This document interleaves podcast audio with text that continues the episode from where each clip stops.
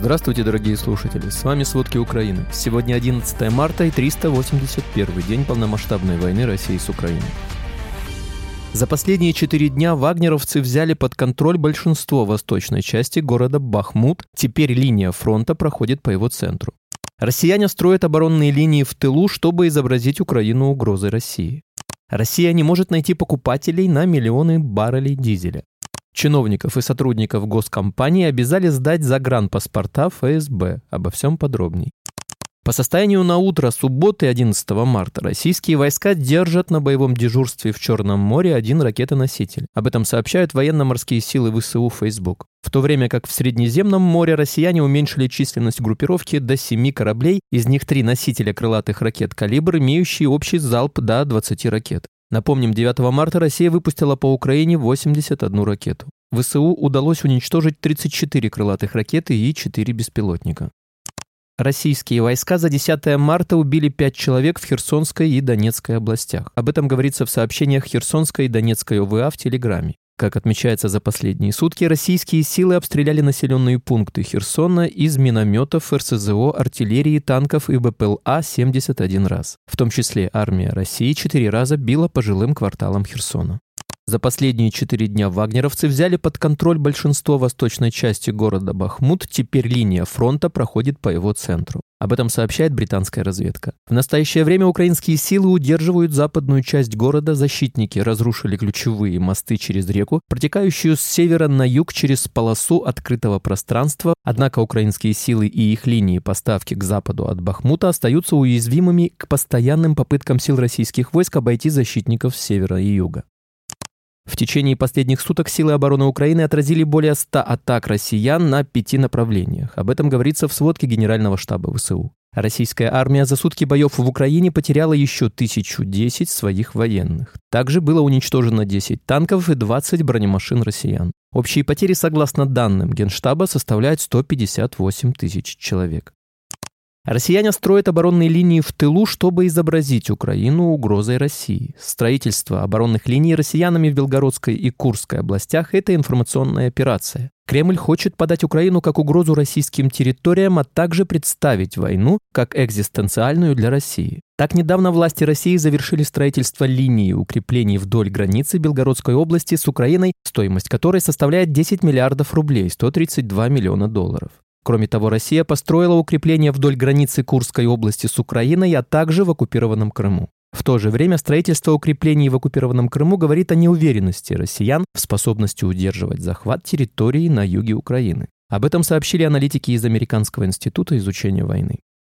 Украина продолжает выполнять обязательства по соглашению об ассоциации с Европейским Союзом. Путь пройден на 80%. Об этом заявила вице-премьер-министр по вопросам европейской и евроатлантической интеграции Ольга Стефанишина. Также, по ее словам, Украина движется активно, а парламент помогает правительственной команде, принимая необходимые законы. Относительно тех 20%, которые еще осталось выполнить, Стефанишина объяснила, что это определенные олдскульные обязательства, поскольку переговоры о заключении соглашения велись еще в 2009 году, когда правовая реальность была другой. Вместе с тем она заверила, что эти обязательства будут выполняться правительство Японии выделит для Украины около 170 миллионов долларов, которые потратят на восстановление критической инфраструктуры и развитие экономики. Об этом сообщает Министерство инфраструктуры Украины. Соответствующее грантовое соглашение подписали вице-премьер-министр по восстановлению Украины Александр Кубраков и исполнительный вице-президент Японского агентства международного сотрудничества Джуничи Ямада. Кроме того, договоренностью предусмотрены инструменты контроля прозрачности и эффективности использования средств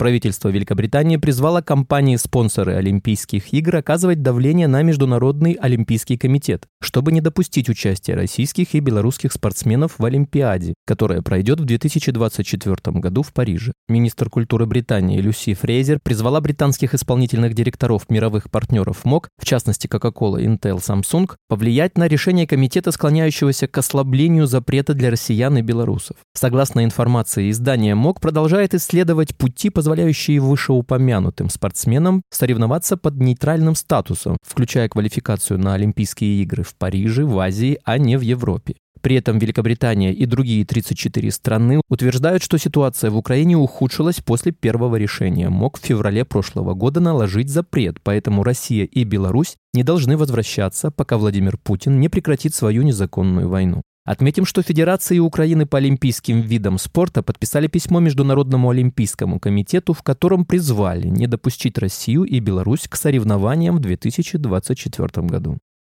Вчера Киев посетила премьер-министр Финляндии Санна Марин. По информации СМИ, она уже встретилась с президентом Владимиром Зеленским. Вместе лидеры побывали в Михайловском соборе на прощании с героем Украины Дмитрием Кацубайло, который 7 марта погиб на войне. Напомним, 23 февраля власти Финляндии объявили о передаче 13-го пакета военной помощи Украине. В него впервые войдут танки, три боевые машины «Леопард-2».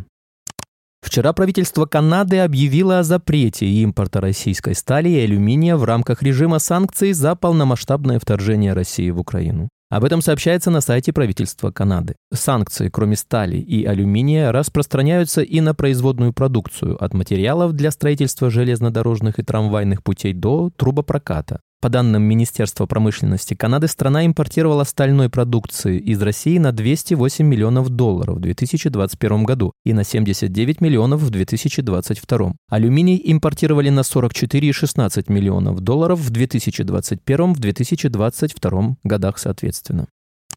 Украина в скором времени получит от союзников две полностью укомплектованные системы противовоздушной обороны «Насамс». Об этом заявил глава Минобороны Норвегии Бьорн Арильд Грам, сообщает пресс-служба норвежского правительства. По словам главы военного ведомства, системы направят в сотрудничестве с властями США. Кроме того, Норвегия намерена провести обучение украинских военных использованию этого комплекса ПВО. Напомним, накануне парламент Норвегии согласовал пятилетнюю программу поддержки Украины на 75 миллиардов норвежских крон, примерно 7,2 миллиарда долларов США. Россия не может найти покупателей на миллионы баррелей дизеля. Российские нефтяные компании испытывают нарастающие проблемы с экспортом дизельного топлива, которое с февраля попало под европейское эмбарго и потолок цен. На 5 марта 4,4 миллиона баррелей дизеля застряли в судах, превращенных в плавучие хранилища. За месяц объем нераспроданного топлива подскочил в четверо и достиг рекорда за все время наблюдений. Даже в период пандемии, когда нефтяная отрасль переживала сильнейший в своей истории кризис перепроизводства лишних нефтепродуктов, складированных в танкеры, было вдвое меньше.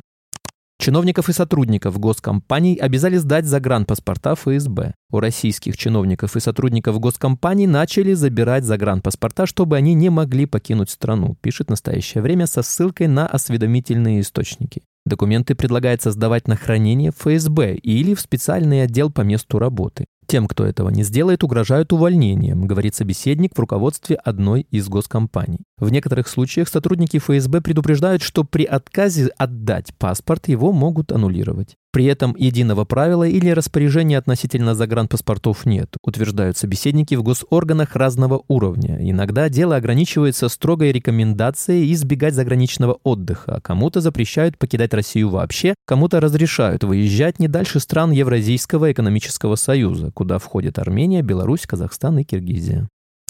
В Москве продажи жилья по доверенности побили 20-летний рекорд на фоне массовой иммиграции. Уехавшие после начала войны москвичи распродали свои квартиры через посредников. Каждая четвертая сделка со вторичным жильем в столице совершилась по нотариальной доверенности за период с февраля 2022 по февраль 2023 года. Это максимальный показатель более чем за 20 лет. В 2021 году доля таких сделок составляла всего 5%, то есть за год она увеличилась на 20% пунктов. Абсолютное большинство всех этих сделок, 96%, продажа квартир. Только остальные 4% – это покупка жилья. Существенный рост сделок по доверенностям связан с миграцией большого количества москвичей из-за начала войны в Украине. Спасибо, это были все главные новости о войне России с Украиной к середине 11 марта. Помните, правда существует, а мы стараемся сделать ее доступной. Если вам нравится то, что мы делаем, пожалуйста, поделитесь этим подкастом с друзьями в России. Также, если вы хотели бы помочь нам делать материалы еще более качественными, пожалуйста, оставляйте фидбэк.